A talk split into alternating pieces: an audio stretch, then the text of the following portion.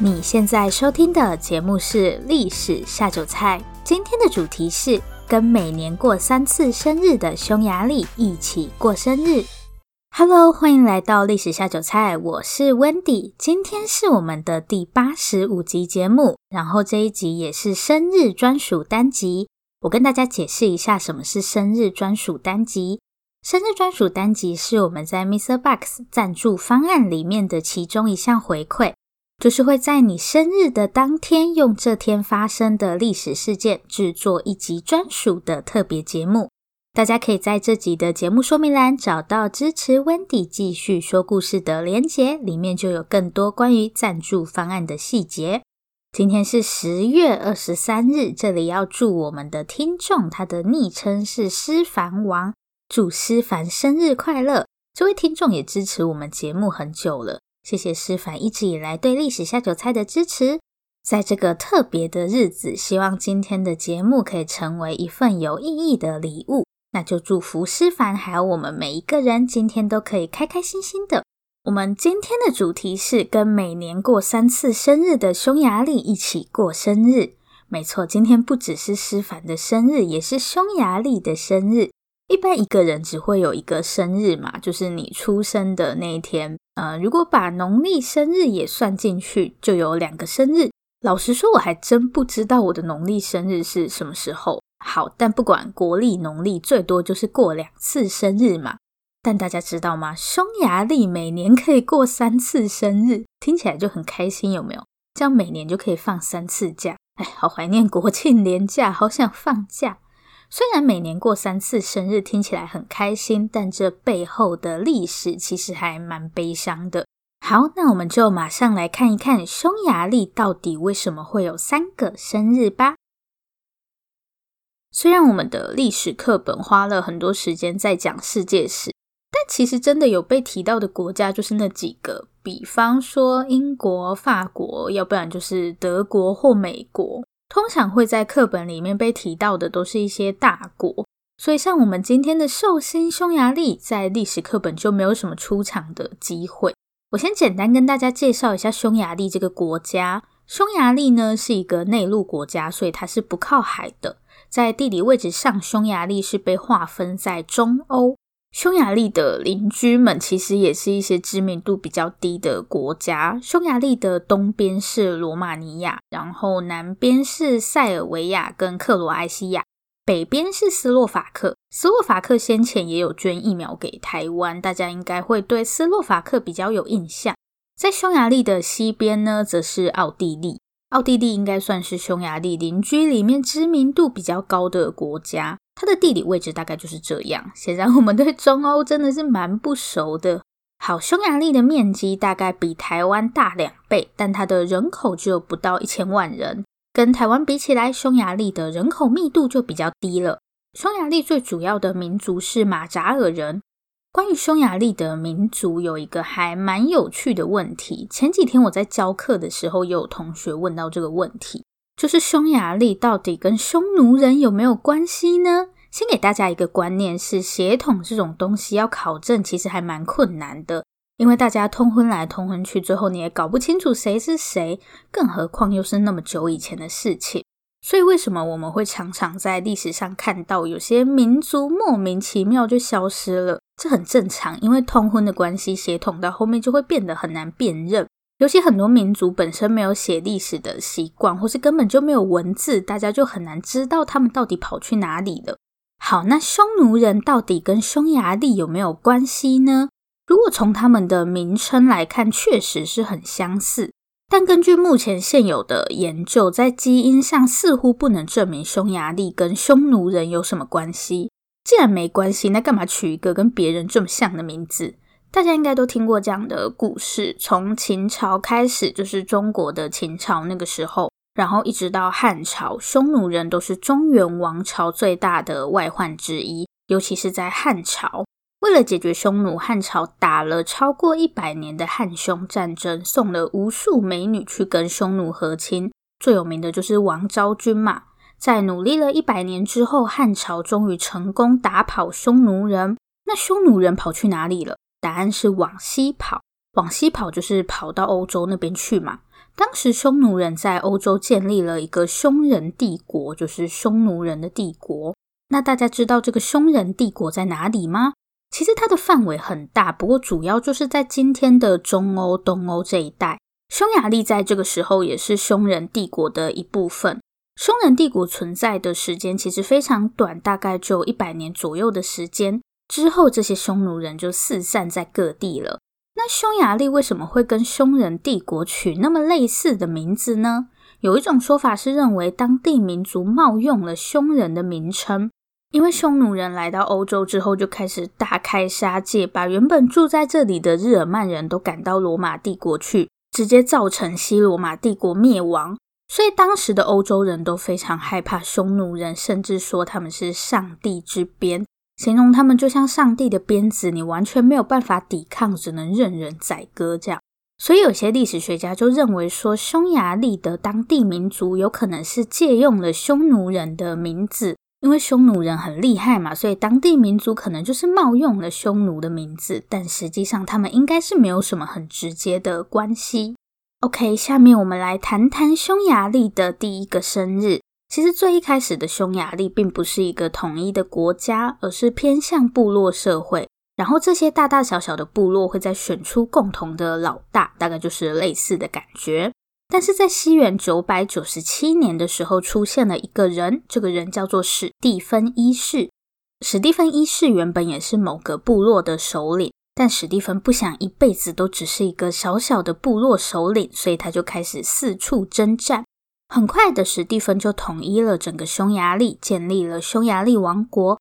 当时这些欧洲国王很喜欢做一件事情，就是让教皇为自己加冕。大家可能会觉得很奇怪，当国王就当国王，干嘛每个人都要跑去找教宗加冕？是怎样？教宗认证过的国王就比较厉害，是吗？老实说，还真的是这样。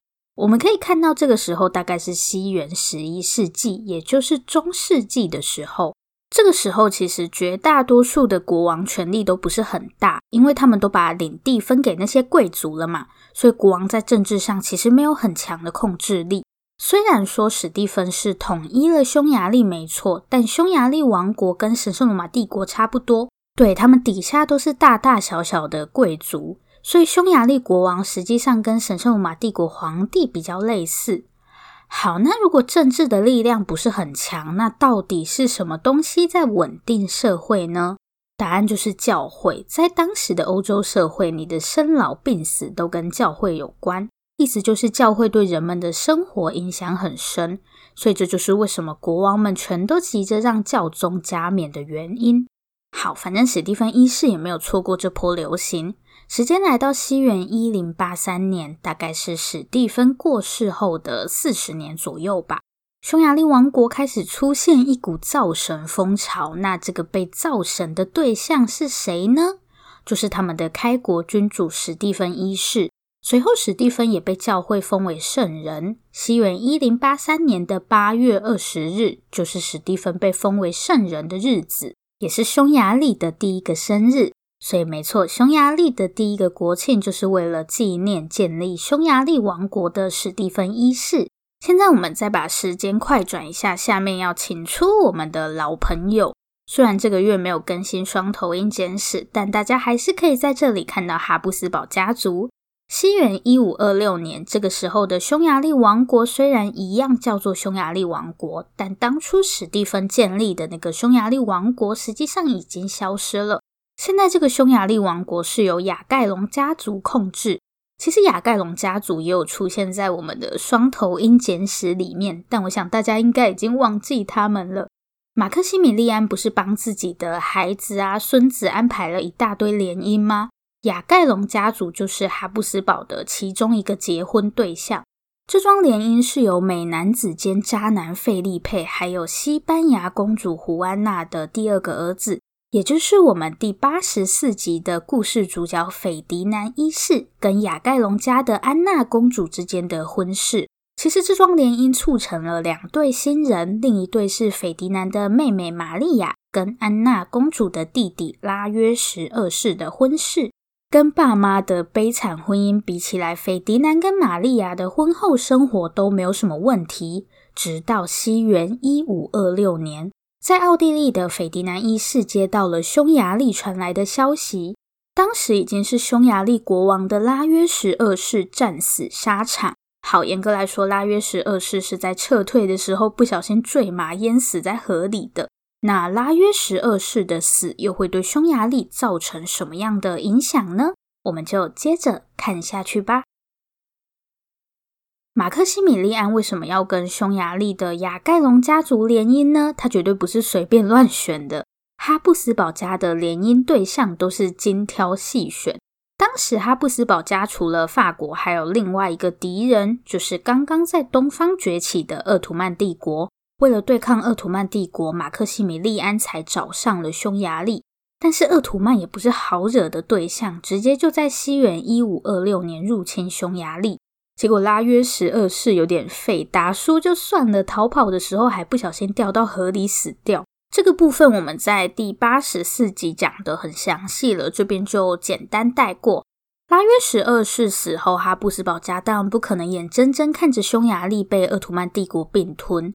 哈布斯堡跟鄂图曼相争的结果就是匈牙利被一分为二，哈布斯堡家跟鄂图曼帝国都各自控制了一部分的匈牙利，然后几百年来，哈布斯堡就一直跟鄂图曼帝国在那边打来打去，虽然打了上百年，但也没有分出胜负。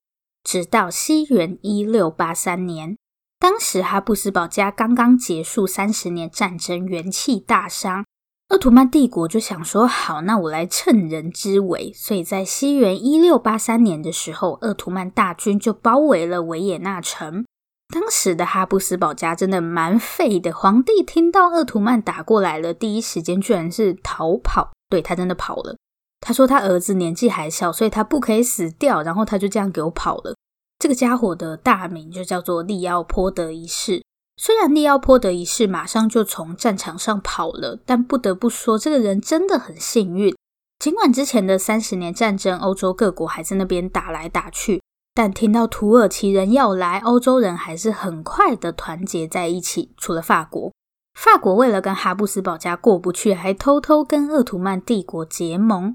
当时因为土耳其人要来的关系，欧洲各国很多贵族都自愿去帮哈布斯堡家。法国的路易十四还威胁那些法国贵族说不准去帮忙，超级小心眼。但很多人还是去了。看来路易十四的威胁没有什么用。总之呢，靠着大家帮忙，哈布斯堡家又平安的度过一天，甚至还从鄂图曼帝国手上拿走了匈牙利，等于说匈牙利就完全变成哈布斯堡家的领地。其实发生在西元一六八三年的这场战争之前，我们也有在节目上讲过。是在第三十二集，就是讲咖啡的那一集。对，所以这场战争还跟咖啡的出现有关系。有兴趣的听众再回去复习一下。好，我们现在又要把时间快转了。今天一直在疯狂快转，转到大家都头晕了。这样，现在的时间来到西元十八世纪末，这个时候在欧洲发生了一件大事，真的是超级大事。我们节目也提过这件事情。这件超级大事就是法国大革命。法国大革命的结果就是拿破仑崛起嘛，然后拿破仑就在欧洲到处打来打去。神圣罗马帝国就在法国隔壁，当然是不可能逃过拿破仑的入侵。但拿破仑征服神圣罗马帝国的方式不是直接靠武力，因为神圣罗马帝国本来就不是一个统一的国家嘛，所以拿破仑就在神圣罗马帝国之外又另外弄了一个莱茵邦联。所以大家就可以选择要继续待在神圣罗马帝国，还是加入莱茵邦联。结果哈布斯堡看到大家都跑了，觉得继续这样下去也没什么意思。当皇帝当到底下都没人了，那还是算了吧，就把神圣罗马帝国结束掉了。西元一八零四年，哈布斯堡家就把自己手上的领地集合起来，成立了奥地利帝国。这里面当然也包含我们今天的寿星匈牙利。虽然拿破仑不久后就在滑铁卢吃了败仗，但革命并没有随着拿破仑消失。这波革命浪潮也席卷了哈布斯堡家的奥地利帝国。虽然在西元一六八三年之后，匈牙利就变成哈布斯堡家的领地，但匈牙利政府的运作基本上是独立的。匈牙利本身有自己的议会，从西元一八二零年代开始，匈牙利议会就推动了一系列改革，比方说国家的工业化啊，或是取消贵族在法律上的特权，大概就是诸如此类的改革。一开始这些改革都很顺利，匈牙利人甚至让当时的奥地利皇帝斐迪南也同意了他们的改革。这次改革最关键的地方，应该是让匈牙利实际上变成一个君主立宪制的国家。虽然他们还是认同哈布斯堡是他们的国王，但国王的权力实际上已经被限缩。听到这里，大家可能会想说，有哪个国王会答应这种事情？一来是当时匈牙利人真的闹得很凶，二来是据说皇帝斐迪南有精神还是智力方面的问题。所以整体来说，他是一个比较温和的人，也没有太刁难匈牙利人。但西元一八四八年的时候，斐迪南被迫退位，让位给自己的侄子法兰兹。结果这个大哥一当上皇帝，就说之前答应匈牙利人的那些改革，现在通通作废。好，如果大家是匈牙利人，你们这个时候会有什么反应呢？当然不可能接受，对吧？所以呢，匈牙利人就整个爆炸，然后开始闹革命。虽然之前就在闹革命了，但现在闹得更凶。这个法兰兹不知道是年轻气盛还是怎样，他这个时候只有十八岁左右，反正他就死不让步，不惜大规模镇压，也不要答应匈牙利人的要求。好，以结果来看，法兰兹是赢了，因为他打赢了嘛。但匈牙利人可没有就这样算了，在接下来的时间，他们疯狂革命，就是要跟法兰兹过不去。当时法兰兹又很倒霉的在普奥战争里面输掉，所以在吵了将近二十年后，法兰兹先受不了了。法兰兹都从少年变成中年大叔了，法兰兹开始意识到一件事，就是他真的压不住匈牙利的革命，而且当时已经有很多人在吵着要匈牙利独立了。如果继续下去，奥地利有可能会分崩离析。没办法，时势比人强。法兰兹就算再不愿意，也是要做做样子安抚匈牙利人。西元一八六七年，法兰兹正式宣布奥地利帝国改为奥匈帝国。好，这两个国家有什么区别呢？奥匈帝国，大家看名字就知道，这是由奥地利跟匈牙利组成的国家。所以法兰兹实际上是同意匈牙利作为一个独立王国，但国王还是他自己啦。但这基本上就是把奥地利跟匈牙利看作是平等的，而不是匈牙利属于奥地利这样。这次的改革非常有效，也让匈牙利跟哈布斯堡家的关系又延续了好几十年。OK，那匈牙利的第二个生日到底是什么时候呢？答案就是西元一八四八年的三月十五日。这一天是匈牙利人民首次反抗哈布斯堡家的统治。虽然中间遭遇了挫折，但他们还是在二十年后迎来了胜利。这一天也被定为匈牙利的第二个国庆日。毕竟从西元一五二六年开始，匈牙利就只能活在别人的控制下，可以夺回属于自己的权利，当然是很值得开心的。不过呢，我们刚刚在最前面说了，匈牙利每年会过三次生日，那代表除了前面提到的两次生日，匈牙利还有一次生日。我们就马上接着看下面的故事吧。接下来我们又要出动时光机了。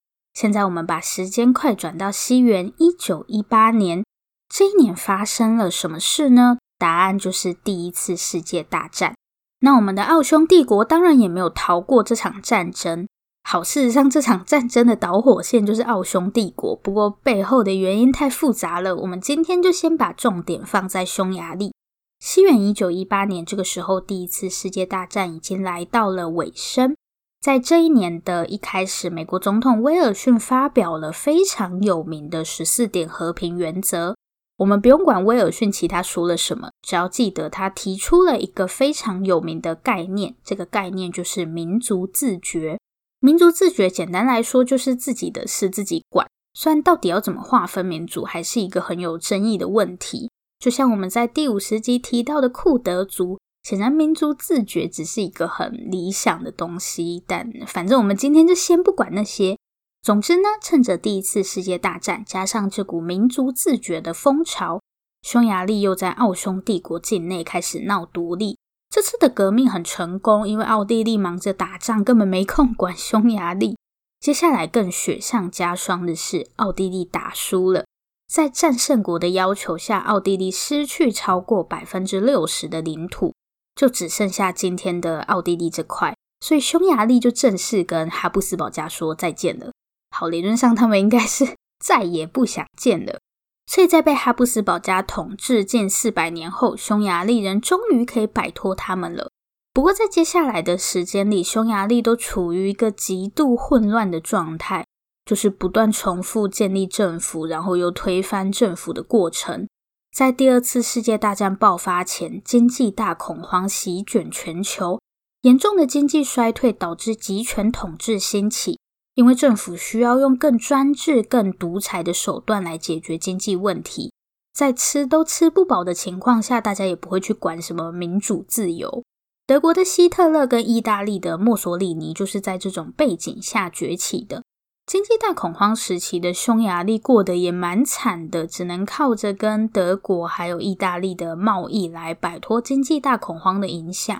这就导致匈牙利在第二次世界大战爆发时成为第四个加入轴心国阵营的国家。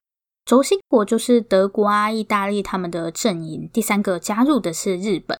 所以匈牙利算是很前面就加入了，因为他们在战争爆发之前，经济就已经高度依赖德国跟意大利了。一开始，匈牙利对于德国的安排还算听话，都有乖乖跟着去入侵南斯拉夫还有苏联。但西元一九四二年后，匈牙利就开始变得不听话，因为匈牙利觉得打仗要付出的代价实在太高了，所以就想说不要玩了。甚至开始跟美国这些敌对国家谈和平协议。德国知道后肯定非常生气，怎么可能让你说不玩就不玩？你如果加入一些奇奇怪怪的组织，通常要脱离都很困难。为了对付不听话的匈牙利，德国就开始计划入侵匈牙利。新元一九四四年，匈牙利被德国占领，原本的政府遭到推翻，取而代之的是德国扶植的傀儡政权。西元一九四四年底，加入同盟国阵营的苏联开始朝着匈牙利首都布达佩斯前进。德国啊、意大利、日本还有匈牙利，他们都是属于轴心国阵营。然后以美国跟英国为首的就是同盟国，因为苏联现在加入同盟国了嘛，所以他们就开始朝着布达佩斯进军。两个月过去后，苏联成功占领布达佩斯。然而，这场战役造成十万名士兵死亡，布达佩斯更有超过四万人死于这场战役。这四万人都是平民。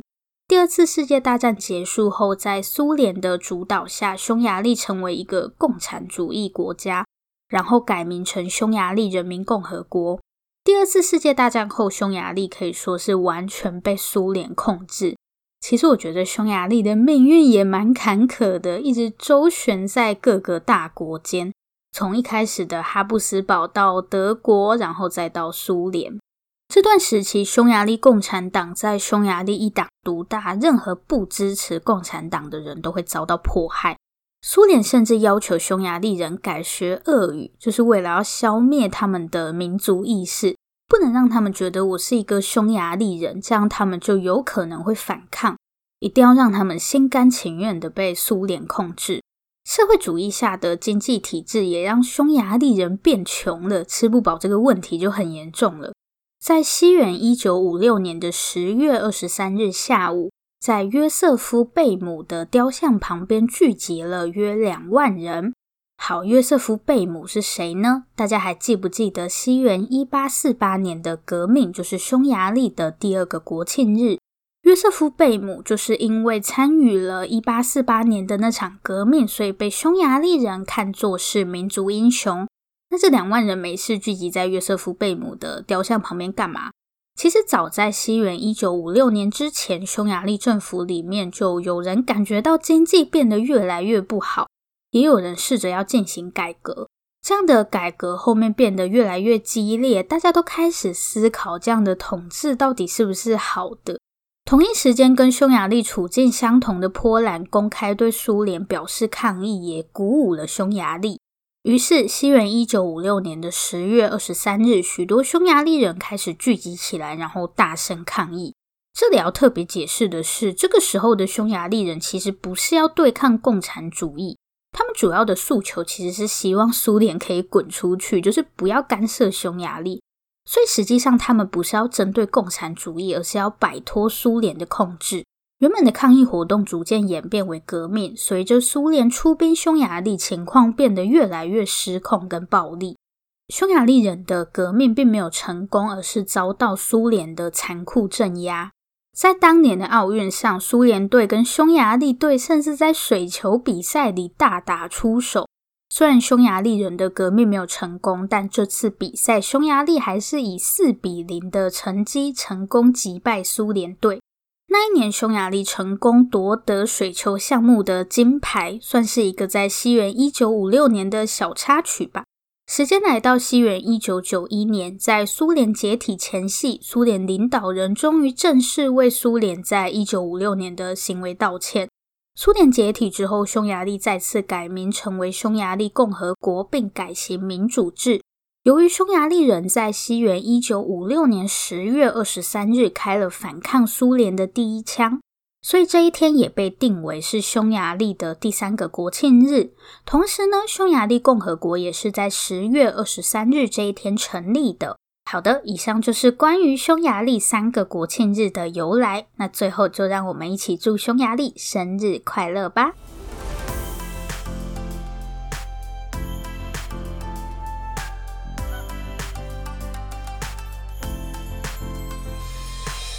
今天节目的最后，再来帮大家复习一次匈牙利的三个生日。匈牙利的第一个生日是在西元一零八三年的八月二十日，这一天是匈牙利王国的开国君主史蒂芬一世被封为圣人的日子。然后第二个生日则是在西元一八四八年的三月十五日，这一天呢，匈牙利人勇敢地向哈布斯堡家争取自己的权利。虽然没有马上取得胜利，但对于匈牙利人来说，这却是很重要的一天。最后就是我们刚刚提到的1956年的十月二十三日，这一天，匈牙利人决心要对抗苏联，同时他们也在西元1989年的十月二十三日宣布匈牙利共和国成立，并且一直延续到今天。以上就是匈牙利的三次生日，相信大家都记住啦。除了祝匈牙利生日快乐，也祝我们今天的大寿星思凡生日快乐。这里是历史下酒菜，我是 Wendy。如果喜欢我们的节目，欢迎订阅我们。最后最后，如果你收听完本集节目，有任何的想法，希望与我们交流，或是有任何的建议、心得，都可以留下你的评论，不要害羞，大方的留下评论。如果你真的真的很害羞，那就订阅我们吧。这里是历史下酒菜，我们下次见。拜拜。